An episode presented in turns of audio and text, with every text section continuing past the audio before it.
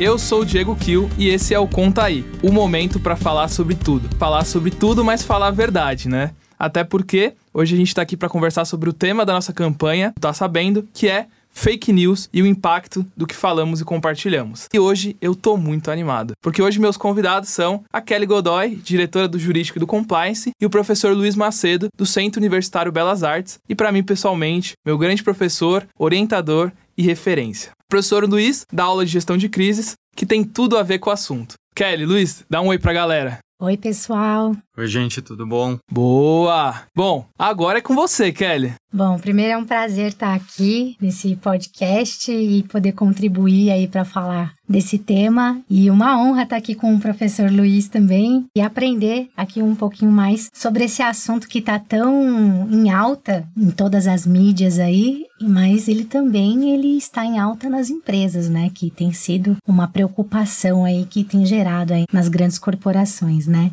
E aí, professor, a gente queria a sua contribuição, da sua experiência aí, quando você fala nas suas aulas, né, em relação à sustentabilidade das organizações e como que a gente conecta esse tema de fake news, né, sobre isso. Enfim, mentiras é algo que sempre existiu na história da humanidade, né, e agora fake news é uma coisa, vai, é um nome mais moderno que a gente fala das mentiras, boatos, fofocas e etc. E desde quando você percebe que esse termo de fake news ele se polarizou aí na sociedade e também em relação às empresas?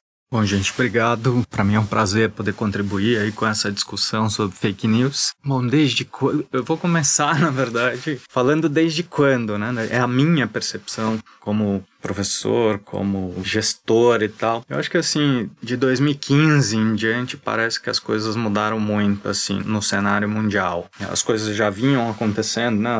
Quando as redes sociais se consolidaram, principalmente Facebook, Instagram, agora a gente tem TikTok, Twitter, principalmente o Twitter do ponto de vista das notícias, tal, tô uhum. reservando aqui um espaço mais pro Twitter. As coisas, eu acho que se tornaram muito mais, eu uso um termo que é mais, talvez nem todo mundo vai entender no começo, mas eu acho isso tudo uma esquizofrenia, né? Assim, a gente tem um excesso de informação. Então, assim, quando a gente fala em fake news, eu acho que uma das coisas que levou a essa transformação tão rápida e até mesmo a gente a começar a entender o que é fake news é, primeiro, a gente tem excesso de informação.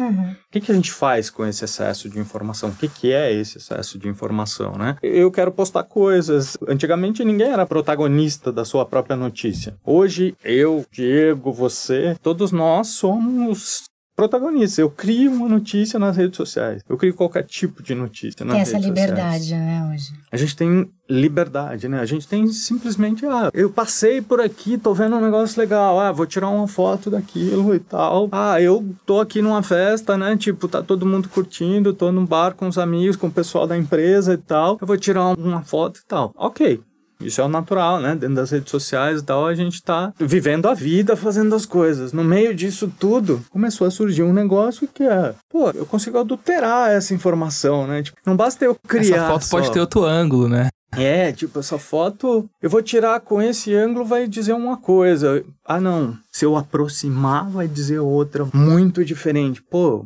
isso faz diferença. Isso dá acho... mais like. e eu acho que uma das coisas que acontece muito, uma das coisas que eu acho que mais chama atenção e a gente não presta atenção no dia a dia é fake news dá dinheiro. Ou seja, fake news acima de ser um questionamento sobre o que é verdade, não verdade, inverdade, tem toda uma questão já, inclusive acadêmica surgindo aí, né, uhum. nesses pontos. O termo fake news, ele começou a ser utilizado com mais potência e as empresas também começaram a sofrer mais com ele porque tem um monte de gente que atua nas redes sociais e começou a ganhar dinheiro com isso, ganhar dinheiro porque aquilo te influencia de alguma maneira. Se a gente for olhar para o mercado acionário de capitais, qualquer tipo de ruído, né? A gente está uhum. falando de uhum. comunicação, de informação, qualquer tipo de ruído que dá faz com que a ação, qualquer tipo de ação de qualquer empresa e tal, a gente vê esses ruídos acontecerem diariamente no Twitter, né? Alguém fala, os mais atuais, assim, eles começaram a vir quando grandes empresários começaram a utilizar o Twitter para dar informações sobre algumas coisas. Recentemente, por exemplo, nessa história do Elon Musk, ok, ele queria comprar realmente o Twitter, né? Mas por trás começou começou a surgir uma série de fake news sobre o próprio Twitter a respeito do que, que o Twitter faz, se o Twitter não abre as informações, se são os robôs que estão participando e tal. Então, assim, só para fechar um pouquinho do que eu tô falando, eu acho que, assim, sempre em quase tudo que a gente faz, você falou em sustentabilidade, em toda a minha trajetória, assim, que eu venho trabalhando com comunicação e sustentabilidade, sempre foi um, o dia a dia, assim, da minha atuação nas empresas, sustentabilidade chamava a atenção das pessoas, começou a chamar a atenção dos empresários, né, dos colaboradores, das empresas, que as empresas falavam, pô, não tem só problema na questão da sustentabilidade, tem solução, então a gente pode ganhar dinheiro, a gente pode aumentar a performance, né, se eu tiver um valor intangível que a sociedade percebe, ela vai falar, pô, eu sou mais ambientalmente correto, eu sou mais sustentável, sou mais socialmente justo e tal. As empresas descobriram que em sustentabilidade é possível ganhar dinheiro com alguns atributos. Infelizmente, na sociedade também nem tudo é bom. Tem um outro lado que as pessoas e outras empresas também descobriram que é possível ganhar dinheiro com mentiras, né? Uhum. Tipo, com informações que às vezes tem uma meia verdade, um percentual de verdade, mas que se conecta com as coisas do cotidiano do dia a dia, mas são mentiras. É isso que na prática a gente chama de fake news. É um ativo intangível, não era um ativo antigamente, mas hoje é também um atributo intangível que eu posso fazer o que eu quiser com ele, né? Basta eu ter uma intenção ou não, boa ou ruim tal, para fazer isso.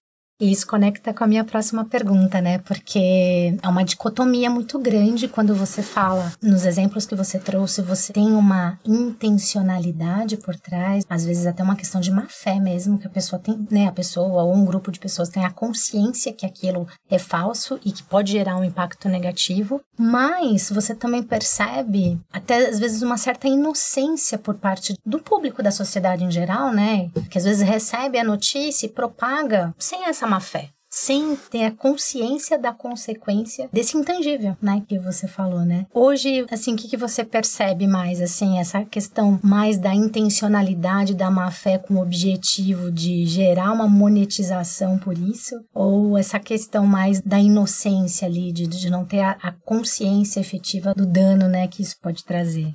Bom, quando a gente olha para fake news, para não dizer uma fake news, eu não fiz nenhuma pesquisa, né? Obviamente empírica, prática e tal, para tentar entender isso. Mas o meu olhar como professor, como pesquisador e até mesmo como profissional da área de comunicação, hoje eu acho que as pessoas são mais ingênuas pelo seguinte, eu, Luiz, quando recebo algum tipo de informação, eu tenho o costume de checar. Eu, eu tenho acesso a um monte de informação, eu posso cruzar dados, fazer informação. Vamos dizer assim, talvez eu tenha um certo discernimento que a população em geral não tem. E sem preconceito nenhum de falar isso, né? Tipo, cada um tem um volume de informação e um critério para olhar o que é notícia. Mas o que se tornou fake news, na verdade, é o seguinte: no dia a dia, por causa das redes sociais, sobretudo, e dos aplicativos de trocas de mensagem, eu recebo uma coisa. Se eu não tenho tempo, se eu não estou afim de checar, e a maioria das pessoas eu creio que elas não têm essa condição de checar, ela simplesmente recebe e replica. Por isso que a gente brinca ainda, né? Do tiozão do WhatsApp, o vovô do WhatsApp. É isso que acontece na real, assim, né?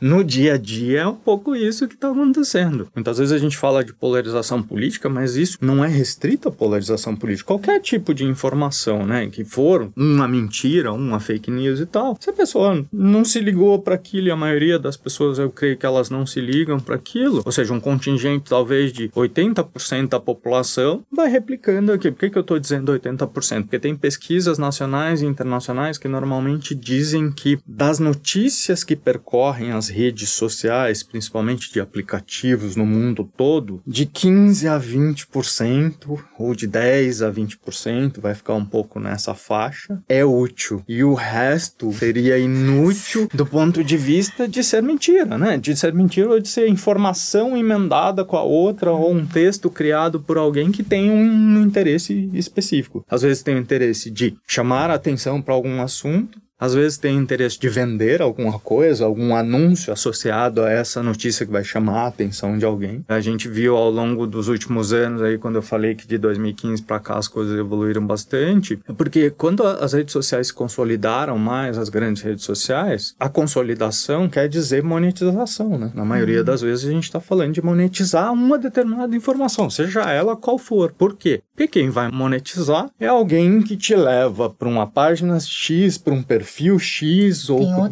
para um site X para que você leia uma informação que às vezes não diz nada, mas junto daquela informação tem vários anúncios, tem várias outras coisas que realmente faz com que você pare ali e fale, não, isso aqui é importante. Sim. Mesmo. E aí entra assim, a preocupação das empresas também, né? Porque tem o crescimento das mídias sociais, o acesso fácil à informação, e que isso também é muito bom, né? Porque eu acho que leva para um lugar de aprendizagem muito mais acessível para as pessoas, mas também tem os riscos né, por trás disso, que conecta muito com o nosso tema aqui de hoje, né? E como as empresas, né, têm se preparado para atender essa demanda de informações, que nem sempre são verdadeiras, né? Até agências de checagem de informação foram criadas, né? Nem sabia disso, estava falei, nossa, isso é muito interessante, né? Porque criou um outro mercado. Tem o mercado da notícia e tem agora um mercado que checa se a notícia ela é verdadeira. E isso também traz um pouco mais de confiança, né, pra gente, né, que tá ali lendo essas notícias. E aí, como você tem visto, assim, né, até nas suas aulas, nas suas pesquisas, como que as empresas, as corporações têm se preparado, né? A gente vê investimentos de milhões e bilhões de dólares e de reais aí nisso. Como que você tem visto essa preparação das empresas? Eu acho que as empresas ainda estão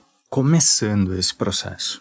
Assim como gestão de crise no Brasil. É curioso, gente imagina que a maioria das empresas estão preparadas para lidar com a crise. Quando a gente olha os dados, é muito diferente disso. Ah, as pesquisas que já foram feitas, mais recentes no Brasil, dizem, em geral, que de 50% a 60% das empresas têm algum tipo de política, mesmo que não seja tão estruturado, para lidar com determinados riscos e com qualquer tipo de crise. Qual é o problema? Isso é o que elas têm na cabeça, de uma política maior e tal. Mas e no dia a dia, como é que a gente faz isso? Que tipo de práticas né, a gente implementa? Que tipo de táticas? Que tipo de operação real a gente faz para lidar com isso. E acho que de todos os riscos que as empresas têm, ainda no topo ainda está cyber risk, né? Tipo, cibersegurança continua sendo muito crítico. Mas curiosamente, cibersegurança, ela anda meio junto também com esse universo de redes sociais e de notícias fake e tal, por causa dos robôs, dos chatbots da internet e tal. Quando eu olho para isso hoje, poucas empresas estão realmente debruçadas em cima de criar políticas ou iniciativas que combata fake news ou que coloquem uma barreira mesmo, um obstáculo ali em relação ao negócio, à imagem, marca e tal. Qual que é a grande dificuldade, na minha opinião? É que as empresas ainda não conhecem tanto fake news. Né? A gente não conhece tanto fake news. O negócio ainda está começando, está engatinhando. Na área acadêmica, normalmente, quando a gente fala que um assunto está consolidado, ele demorou, sei lá, 20, 30 anos anos tem uma série de pesquisas, uma série de artigos e tal, e outras pesquisas. Eu faço grandes pesquisas mundo afora para tentar entender aquele tema, ou aplico aquilo, faço uma pesquisa mais empírica, ou realmente faço uma pesquisa aplicada e testo, né? Tipo, as grandes empresas de pesquisa, por exemplo, quando quer testar algum produto,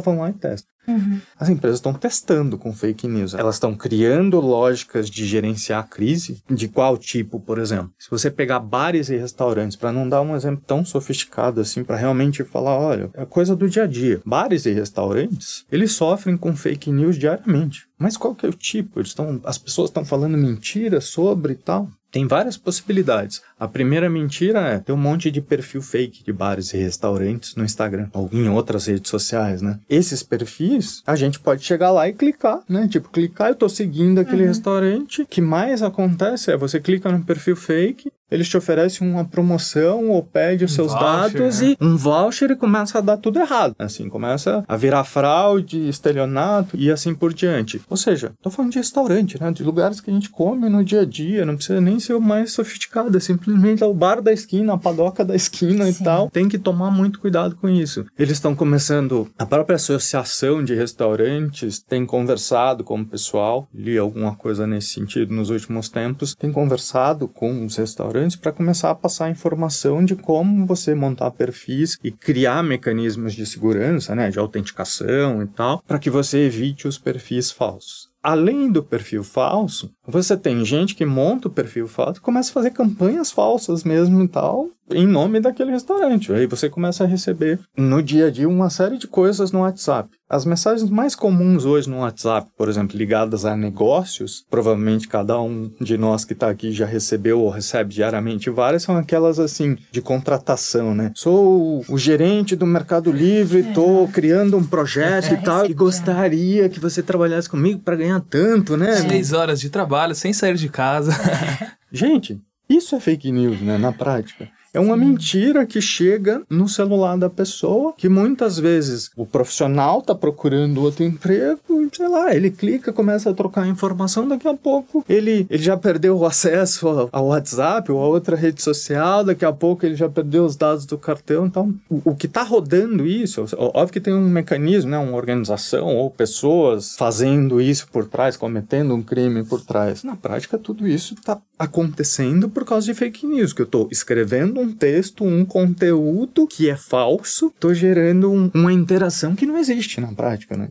Para fraudar isso. Imagina as possibilidades de se fazer isso diariamente. E a gente nas empresas, acho que o último ponto é assim que a chave assim para lidar no dia a dia com gestão de risco é as empresas também estão monitorando muito as notícias falsas, né? Uma coisa é essa realidade de comunicações que não são dessa empresa, que não foram feitas por seus colaboradores chegar às mãos de qualquer cliente cliente. Isso é um risco muito grande, assim, do ponto de vista de negócio. Agora, o outro lado é como é que eu lido com informações falsas. Tem empresas, conversando inclusive com alunos na universidade, tem gente que já me deu o exemplo, por exemplo, de trabalhar como estagiário na área de comunicação e num determinado dia de manhã receber lá uma demanda do compliance, do jurídico e tal, falando: olha, a gente pegou esse tipo de notícia saindo por aí. Que tipo de notícia era? Ah, estão falando que o produto da empresa foi associado a algum tipo de contaminação, né? Sim. Algum tipo de envenenamento e tal acho que era uma empresa de bebidas na época e tal, envenenamento e não tem nada de. Aí vão checar, né? A área de risco. Pô, será que aconteceu alguma coisa em algum lote, em algum. Sim. Como já aconteceu com várias marcas no Brasil, de, de um problema de produção, de é. produção e tal, de um problema técnico na produção, ou às vezes até mesmo de envenenamento é, intencional e tal. Mas as empresas recebem dia a dia. Tem gente que, esses tempos atrás, eu chamei uma aluna para uma aula para falar sobre casos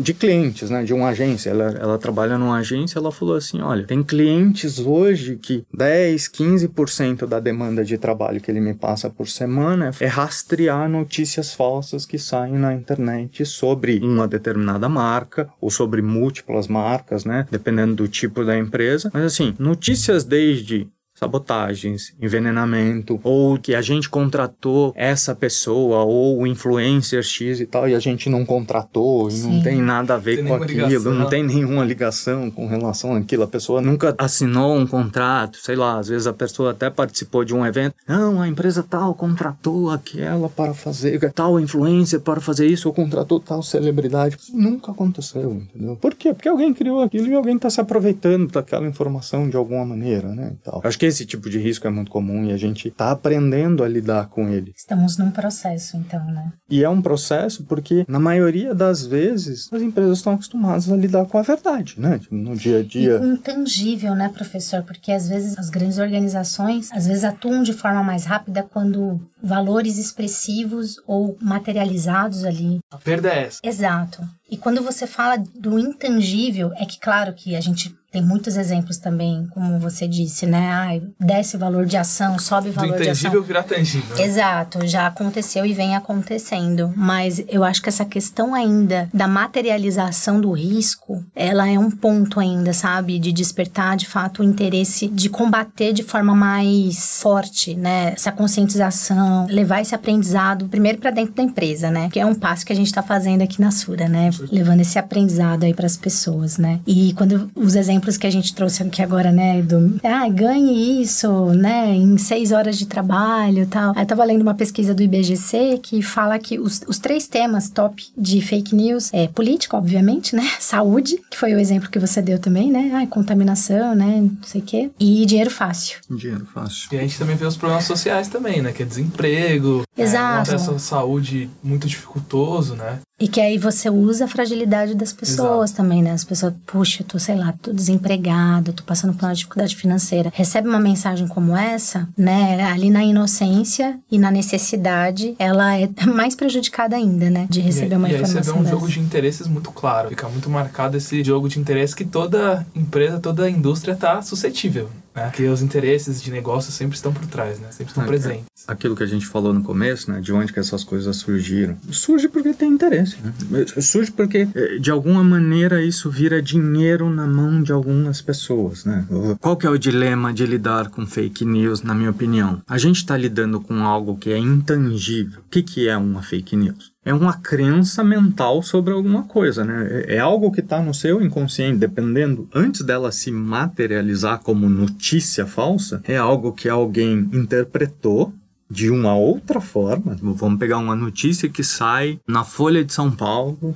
Saiu hoje na Folha de São Paulo, por exemplo. E eu me lembro bem que na época que a pandemia começou, como ninguém tinha informação sobre nada, saúde, como você falou, virou uma área extremamente fértil para fake evidência, news. né? Por quê? Eu não preciso falar aqui, todos sabem que quantas fake news a gente recebe por dia ou já recebeu em outros momentos por causa de vacina. Até hoje, no momento em que maioria da população já tomou tantas doses de vacina e tal. É um dilema, entendeu? Essa crença tá na cabeça das pessoas. Eu posso acreditar numa informação, o outro pode acreditar mais, menos, só que com certeza um volume expressivo da população, expressivo eu não sei qual é, tá ouvindo aquilo, tá vendo aquela matéria que saiu, algo sobre aquela matéria que saiu na Folha de São Paulo, que foi deturpado, que foi parar na mão de alguém, que por causa de uma intenção, como você falou lá atrás, eu quero fazer algo com isso, né? Tipo, eu não concordo com aquilo que a Folha de São Paulo colocou, então eu quero ser contra a Folha de São Paulo. Para eu ser contra a Folha de São Paulo, eu tenho dois caminhos. Eu tenho que checar a informação da Folha de São Paulo para ver se é crível, né? Para ver se realmente aquela informação faz sentido. Como eu acho que na maioria das vezes as pessoas não têm a garantia dessa checagem ou não vai se esforçar para fazer essa checagem, ele vai escrever a sua própria história com base naquela informação, né? Ele vai deturpar e vai começar a fazer o que a gente chama, vamos dizer, num universo mais de comunicação, que eu, eu começo a interpretar uma notícia e eu começo a transformar aquilo numa deep fake, né? Que é, na verdade, é a notícia falsa profunda, né? Assim, eu, Com eu- corpo, né? Com Com- corpo, com, com consistência, assim, tal. Um argumento. Um argumento. Que ela vira verdade.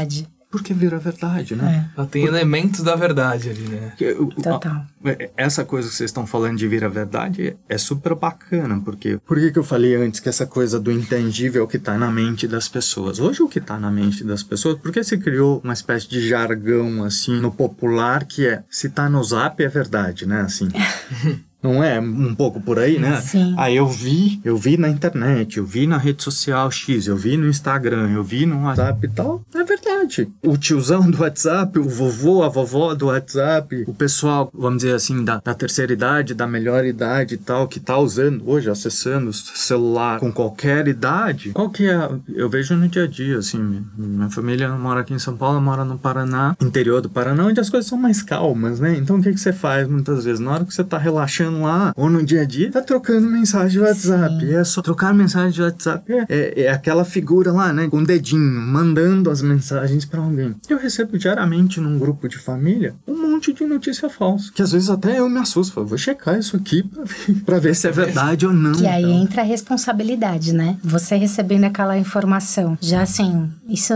Vou checar se isso é verdade antes de repassar para outra pessoa, para outro colega, né? E essa visão, professor, no ambiente acadêmico, né? Porque eu acho que tudo, a base da- das coisas é muito a educação, né? O ensino, o conhecimento, um conhecimento, obviamente, né? Sólido, confiável. E eu acho que o ambiente, né? Escolar, de faculdade, enfim, um acadêmico mesmo, ele tem um papel fundamental, né? Se desde, vai, desde criança a gente já vai aprendendo esses conceitos, valores, princípios, essa, ter essa educação, assim, o mundo acho que seria bem diferente, né? E essa visão acadêmica sua, nessa sua experiência aí do dia a dia com os alunos, você vê um interesse maior e, essa importância de abordar questões como essa no ambiente acadêmico? Eu acho que esse é um aspecto fundamental. Da mesma forma que outras coisas que a gente aprendeu, a gente falava antes de sustentabilidade. Eu vinha trabalhar com sustentabilidade porque eu aprendi na universidade que tinha um tema lá atrás que se chamava responsabilidade social. Uhum. Naquela época o termo sustentabilidade não existia e alguém me ensinou, né? Na universidade alguém falou sobre aquilo, eu tive interesse e depois comecei a trabalhar e dentro da área de comunicação fui trabalhar com aquilo. Fake news, acho que está passando por um,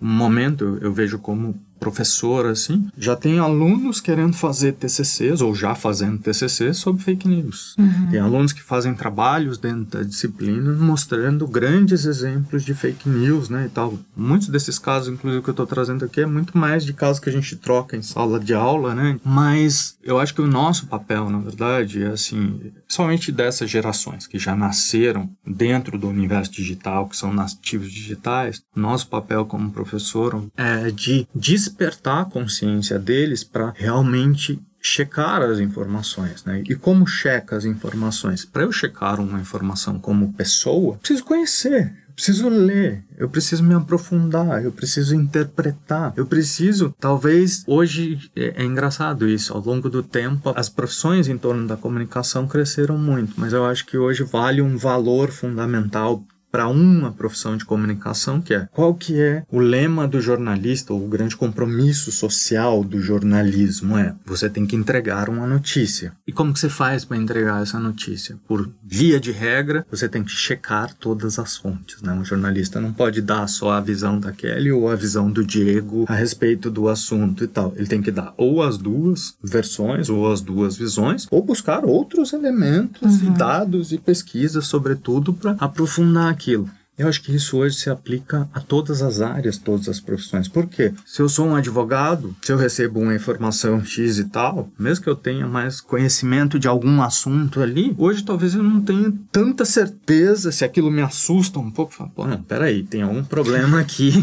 eu preciso checar, eu preciso trocar informações com as pessoas. Do ponto de vista da universidade, da relação, da, da formação, eu acho que hoje todo mundo vai precisar, dentro, até mesmo como disciplina, ter alguma disciplina que fale sobre comunicação, desinformação, o que, que é fake news e tal. Então, eu tô lá dentro da área da saúde, lá na medicina da USP, lá, Unifesp. Pô, eu preciso tratar de informação científica. Por exemplo, tem disciplinas de ética, normalmente, dentro da maioria dos cursos e tal, que precisa precisa trazer não só a ética de você, como médico, você não distribuir informação falsa ou não criar um factoide ali e tal que gera alguma coisa, mas como profissional de qualquer área, eu preciso ter dentro das disciplinas de ética algo que diga em algum momento, fala, ó, como lidar com a informação de agora em diante, né? Não é no uhum. século 21, é da segunda década do século 21 adiante. Como que a gente faz isso? Como que a gente checa isso? Você falou um pouco antes, Kelly, que virou um negócio. Hoje tem várias empresas, inclusive startups e tal, que trabalham com checagem de notícia. Uhum. Ou seja, elas prestam serviço para as grandes editorias de jornais, de revistas e de outros segmentos. Hoje tem muita gente, por exemplo, dessas empresas prestando consultoria e assessoria para o TSE agora, antes das eleições né, de 2022. Por uhum. quê?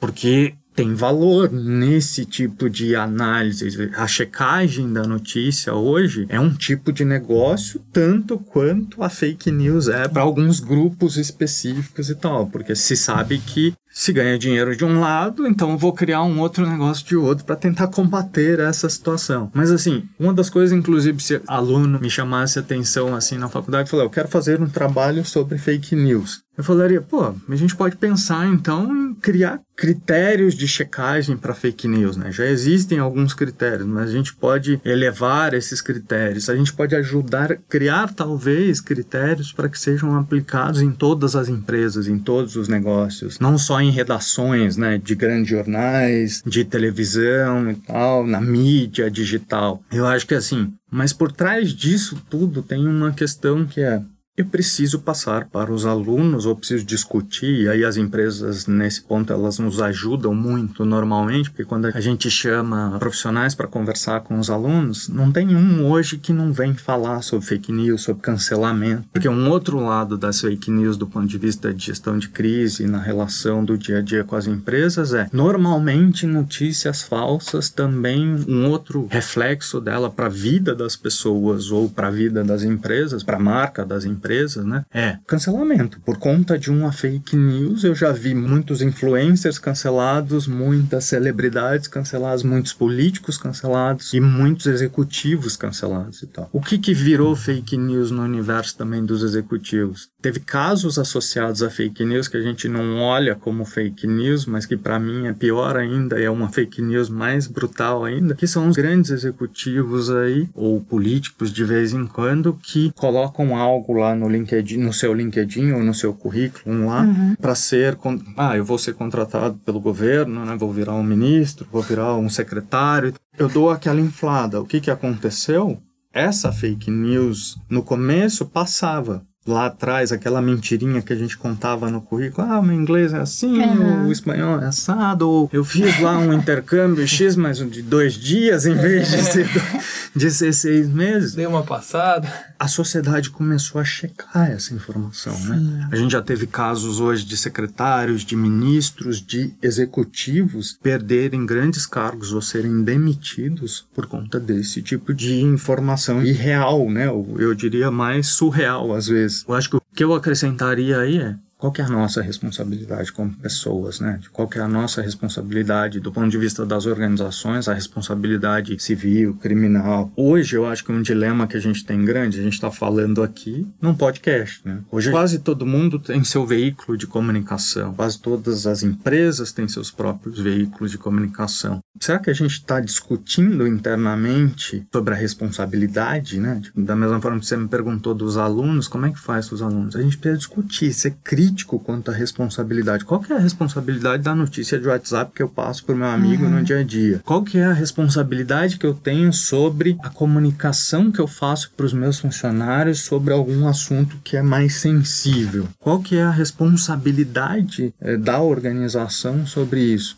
Quando a gente olha o universo de podcasts, de comunicação hoje das empresas e algumas marcas investindo, outras marcas que criando conteúdo como vocês, acho que vocês trouxeram inclusive a responsabilidade de vocês aqui, que é discutir o tema, né? É discutir. Eu acho que se a gente debater, se a gente botar opinião, funciona. Bom, professor, e fazendo uma outra conexão aí com tudo isso que você nos ensinou agora, falando de responsabilidade, de ética, está muito ligado aos princípios, né? Aos nossos princípios da Sura, a gente fala muito sobre isso, que um dos nossos princípios lá é responsabilidade, né? E a responsabilidade a gente não pode encarar como uma coisa muito etérea e, e a empresa tem esse princípio. Afinal de contas, a empresa é um conjunto de CPFs. é um conjunto de pessoas que estão ali, né? Somos nós, fazemos a empresa que trabalhamos, né? E ter esse princípio muito forte, ele é essencial para sustentabilidade, responsabilidade social, para conduta ética, né? E quando cada um de nós recebemos, né, uma informação ou um boato, a famosa rádio corredor, né? Qual é o nosso papel individual né? Porque quando a gente fala de princípio, ah, a Sura tem como um dos princípios, mas não é somente sobre o que se tem, mas sobre o que se é, né? Como nós somos como indivíduo. E isso a gente atrair para nós essa responsabilidade de viver esses princípios no dia a dia. E assim, os efeitos que isso pode ocasionar, né? Porque aqui a gente, daqui a pouco a gente fala um pouquinho mais sobre gestão de crise, que é uma das especialidades sua, mas as consequências que isso pode trazer no indivíduo emocionalmente também, né? Porque quando ocorre algum boato, por exemplo, ah, sobre algo que pode ter acontecido com a empresa ou com algum colega que está ali na empresa,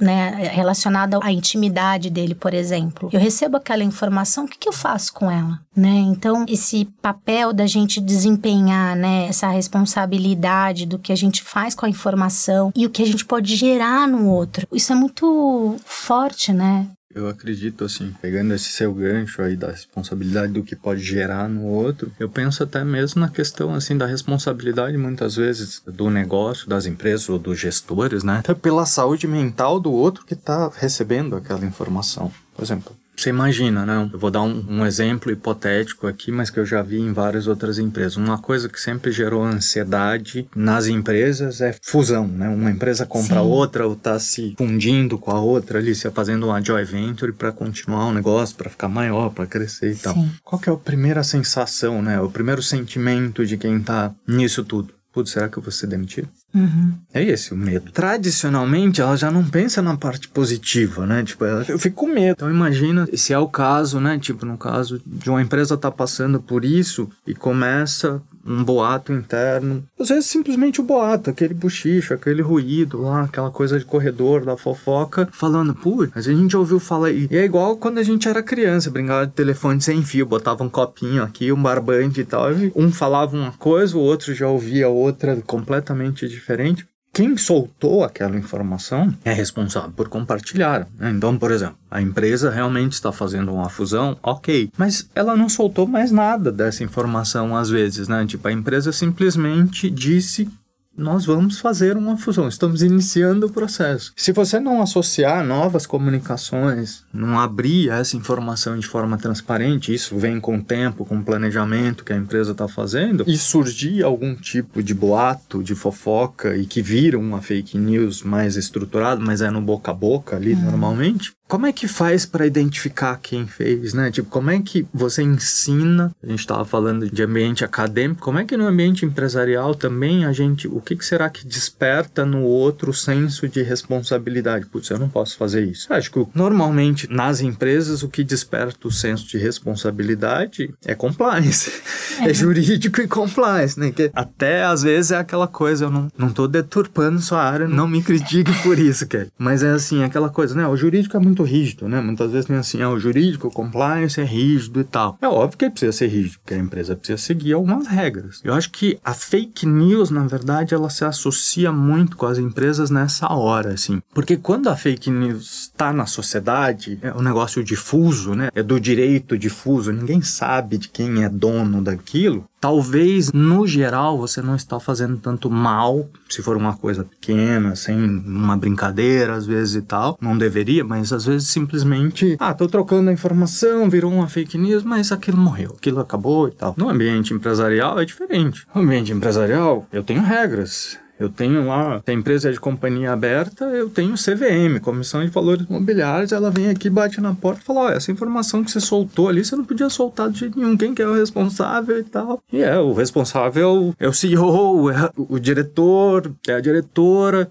ah, beleza, mas como que a gente cria fórmulas, né? Assim, se, se, pensar em alguns passos de como fazer isso no dia a dia, como criar senso de responsabilidade. Eu acho que a gente tem que fazer exercícios, assim, né? Tipo assim, sei lá, em eventos, em atividades internas. Capacitar mesmo, treinar muito as Sim. pessoas sobre isso. Falar assim, ó, Tá vendo isso aqui que a gente já participei de um outro treinamento que tinha exemplos de fake news e muitas vezes me chamava atenção. Tá vendo aquela brincadeirinha que você faz com um amigo no WhatsApp ou com uma amiga no WhatsApp, uhum. trocando essa informação ou jogando meme? Você sabia que ao fazer isso na sociedade aí entre amigos, Ok, entre vocês dá para fazer, mas é errado, entendeu? Você não deveria fazer porque você está expondo às vezes a vida, às vezes é uma foto da intimidade de outra pessoa, Exato. que já é muito errado quando a gente fala em redes sociais, já tem uma responsabilidade civil, criminal e tal a respeito disso. Tem que passar isso para as pessoas, né? Porque uma das coisas que eu acho que está muito é muito as pessoas não enxergam, mas é muito real nas fake news é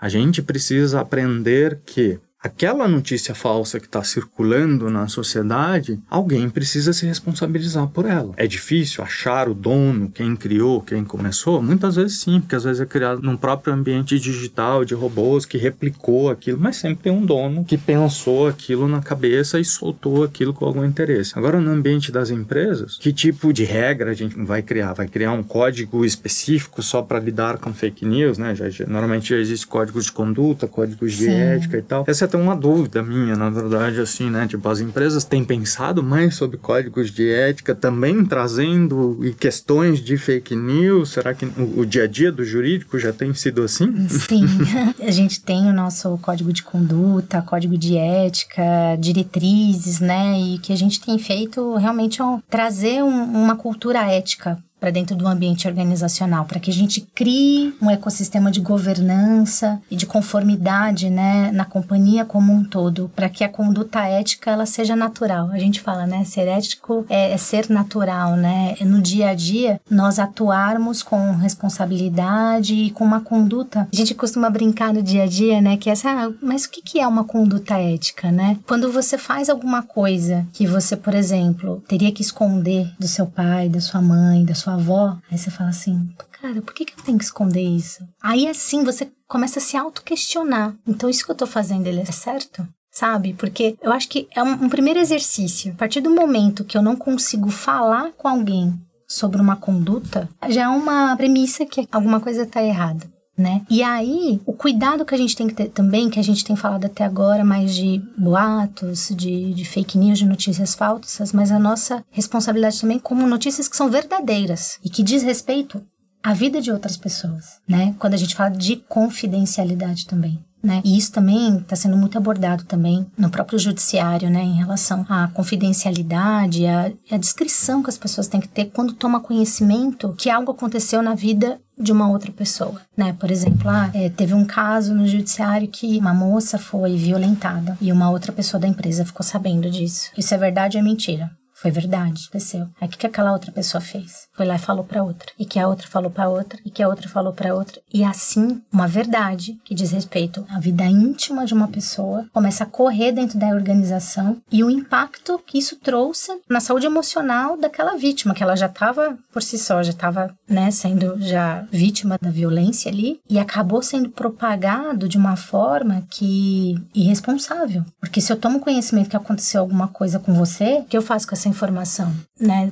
Tem que ser responsável. Um maturidade, de... né? Maturidade, um senso de responsabilidade, que aí conecta com conduta, entendeu? Pensar mais no outro, né? No indivíduo. Qual é o custo desse silêncio? Entendeu? Ele é muito grande para outra pessoa. E aí já conecta com outro princípio que é o respeito. É você também respeitar o outro como ele é e respeitar os limites, né, e o espaço de cada um. Só para completar isso que você está falando de respeito e responsabilidade, eu acho que uma coisa fundamental é que a gente não para para pensar muitas vezes. E a gente só para quando a gente olha com mais calma, modera, interpreta e tal. É hoje em dia, principalmente nesse universo que a gente vive nas redes sociais, a responsabilidade e o respeito precisam andar juntos. Por quê? Porque tem uma série de discussões hoje sobre liberdade de expressão. Liberdade de expressão é o seguinte: você pode falar tudo o que você quiser, só que você tem que arcar com as responsabilidades daquilo que sai dos limites do direito e começa a desrespeitar as outras pessoas. Né? Então, assim, por que, que as empresas e a gente, como pessoas, tem implicações legais quando a gente fala coisas, né? Quando a gente solta uma notícia notícia ou a gente expõe uma opinião que às vezes pode ser falsa, pode ser verdadeira, pode ser deturpada e tal. Eu quero mostrar a minha opinião, eu quero influenciar alguma coisa, seja aqui numa conversa, seja numa reunião, seja numa, numa negociação. Só que assim, tudo vai até o limite do respeito humano e tal. O resto é com a justiça. Não, não, sou eu, Luiz, não é o Diego, não é a Kelly que vai resolver, é outra instância que vai resolver. Você tem o direito de falar o que você quiser, mas você não tem o direito de falar, de passar informações falsas, de comprometer e colocar em risco as pessoas, seja em qualquer circunstância, em qualquer tipo de ambiente, por meio de notícias falsas. Fake news, assim como qualquer outra coisa, o, limite é esse, né? O limite é esse. Infelizmente, nas redes sociais, hoje parece que tudo acontece e não pode, né? Nas redes sociais pode. Eu tô lá escondido atrás da minha, do meu perfil, ou dos nicknames, ou de um robô que uma empresa opera e tal. Então, é, essa é uma questão delicada, mas eu acho que as pessoas têm que olhar para isso. Eu preciso me colocar no lugar do quando, quando eu exponho uma foto de amigos, é muito comum no universo masculino, sobretudo, você expor fotos de mulheres no WhatsApp, né? Tipo assim, quantos amigos e homens de todas as idades, coisas, não tem grupos e tal, onde ficam trocando e tal. Em geral, quando são fotos que foram replicadas e tal, e estão na mídia de revistas, muitas vezes revistas masculinas e tal, ou de sites, ok. Mas quantos homens já não receberam fotos de outras mulheres conhecidas ou não, até mesmo de namoradas que teve relacionamento e repassou e tal no universo que a gente vive? É. é aí o limite da responsabilidade, né? Você não pode soltar essa informação. E sobre isso, eu tenho até uma recomendação aqui que tem no Netflix, uma série chamada Intimidade, que fala muito sobre exatamente seu exemplo. Agora, recomendo muito para que vocês assistam, porque retrata é, muito essa questão da propagação da intimidade do outro e as consequências que isso gera, sabe? Foi um, uma série incrível, assim, que eu assisti. É bem curtinha, acho que tem oito episódios e ensina muito pra gente, sabe? Ah, que legal, ensina intimidade. Muito, então, Essa eu não conhecia fica, mesmo. Fica, fica a dica aí. Os nossos ouvintes. Bom, e aqui pra gente chegar numa conclusão desse nosso bate-papo aqui, que foi muito bom, né? E assim, a, a nossa conversa que a gente teve hoje, assim, o ser humano é um só né? Ele, uma pessoa em casa, na empresa, é muito difícil você dividir, ah, a Kelly no trabalho, o Diego em casa. Nós somos um só, a nossa emocionalidade é uma só, né? E aí, na vida pessoal, né, professor? Que nós somos bombardeados, né, com, com essas informações, sejam elas falsas ou verdadeiras, né? E que dicas e que considerações finais que o senhor poderia fazer para a gente que possa nos ajudar aí nessa jornada, né, para identificar a fake news, né, e enfim, as suas considerações finais aí para nos premiar aí com mais ensinamentos. Bom, Primeiro, assim, agradeço muito. Acho que esse tipo de discussão tinha que ter, não em várias empresas e tinha que ter na vida das pessoas. Entre famílias seria bom ter essa discussão, porque eu acho que o grande desafio da gente lidar com fake news hoje é que, voltando a um pouco daquele meu argumento, fake news ela nasce num negócio que está na cabeça da pessoa, uma coisa que a pessoa quer fazer, por intencionalidade ou simplesmente por engano, né? Por engano, eu não, não sei sobre aquilo e estou simplesmente repassando. Então, nesses dois pontos, eu acho que assim longe de querer criar regras assim e tal, mas eu acho que assim, os dois conselhos que eu daria para esse tipo de coisa, para evitar as fake news no dia a dia, né, no nosso dia a dia é se você não sabe sobre aquilo, se você receber uma informação e aquela informação, sobretudo se ela for sensível de alguma forma, se é uma imagem de alguém da sua família, de uma criança, sobretudo, de uma mulher e tal, não replique. Às vezes não é uma informação, às vezes é difamação, é mentira mesmo, né? Assim, é um ataque. Fake news está muito associado com ataques gratuitos, às vezes, de haters, né? De, de gente uhum. que simplesmente quer criar aquela informação. Gente que pode ser você, alguém da sua família,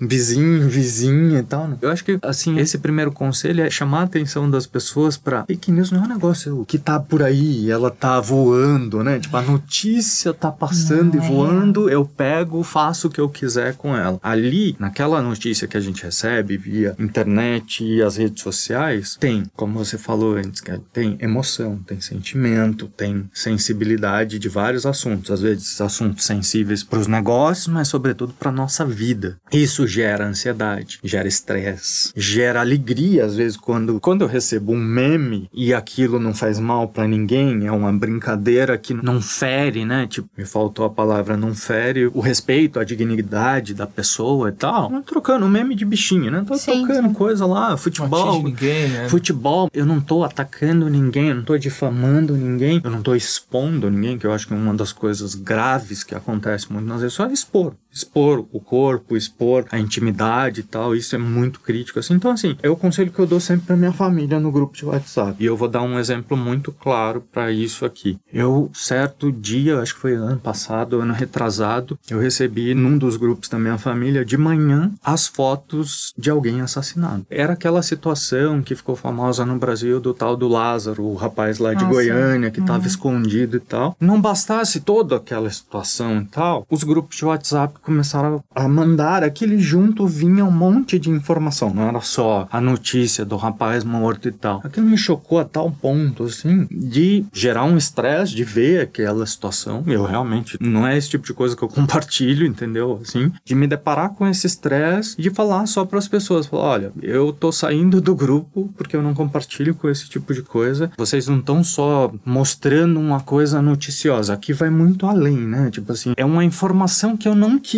que eu não pedi, vocês estão expondo um rapaz que já sofreu as suas consequências, independente do que ele deve ter feito e tal. Isso eu não quero de jeito nenhum, porque isso acontece com crianças, isso acontece com jogadores de futebol, gente famosa, celebridade e tal. Hoje a, a gente não tem sossego, né, com relação à exposição. Então, assim, não repasse esse tipo de informação, porque não é só a foto, junto com a foto, esse cara trabalhava para não sei quem, não sei quem. As informações eram todas falsas ali, tá minimamente dava para checar com as notícias que estavam saindo. Eu acho que o segundo ponto que é muito mais assim é pense, reflita, o que, que você quer fazer com essa informação que você está recebendo. Seja você lendo um jornal, eu acho que uma das coisas graves que está acontecendo hoje e é reflexo da nossa sociedade é saiu de novo uma pesquisa há alguns dias atrás falando que a gente está cansado de ver notícias, né? O brasileiro, uhum. sobretudo, está cansado de ver as notícias porque por causa do desgaste da pandemia, sobretudo, a gente viu muita coisa e tal, tem muita polarização. Então, assim, o que, que a gente faz com esse desgaste? Tem dois caminhos para a gente seguir. Um é esse: se a notícia for falsa, não replica, não passa para frente, né? Se você achar que aquilo realmente não é verídico e coisa, não replica, não discute ou, ou conversa com alguém para tentar se informar. Agora, o outro ponto é: acredite nas notícias, né? Naquilo que você vê na mídia de qualidade, continue acreditando, não perca fé nas notícias de qualidade. Sabe por quê? Porque se a gente perder a fé nesses veículos, se eu perder a fé, por exemplo, numa empresa que é seguradora, o que, que eu vou fazer da minha vida, né? Tipo, eu não vou mais poder ter carro, eu não posso mais ter plano de saúde, não posso mais ter a uhum. garantia estendida, às vezes, de um produto que eu comprei, não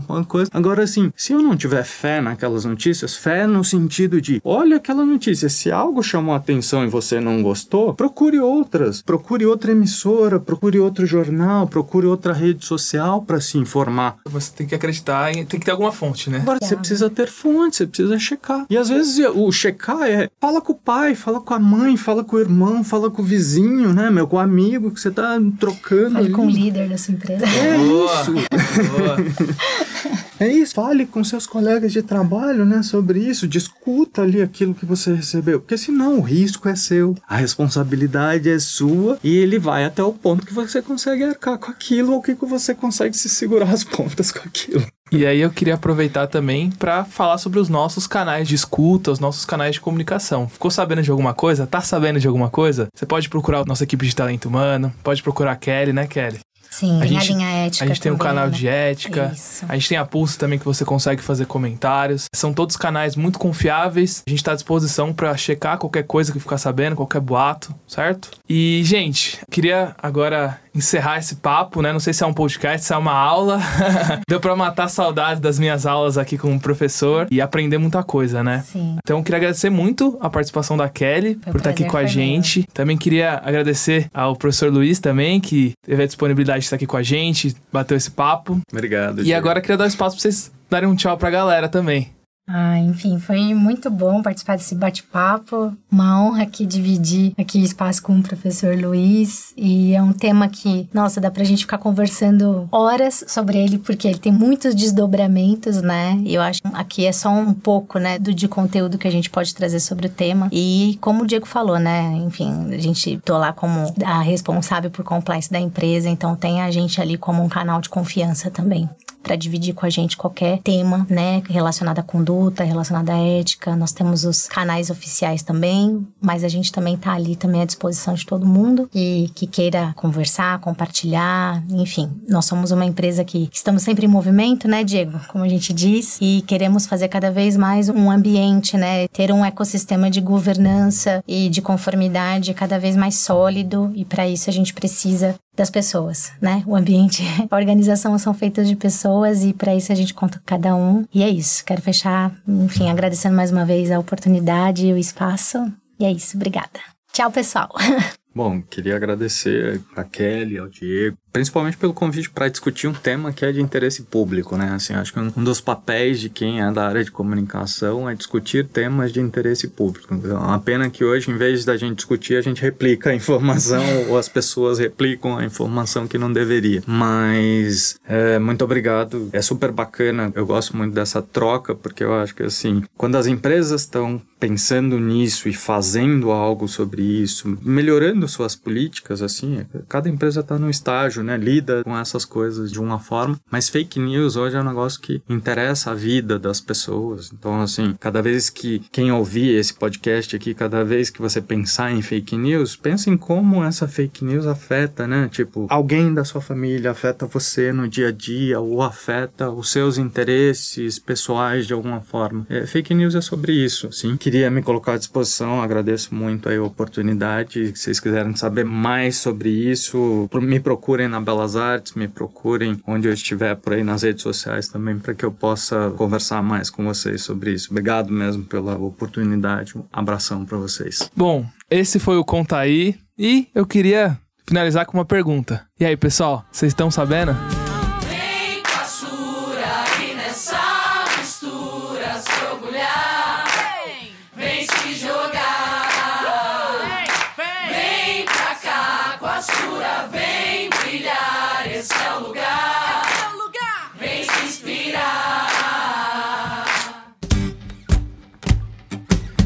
Foi dado, o hit tá feito, equidade, transparência, responsabilidade e respeito.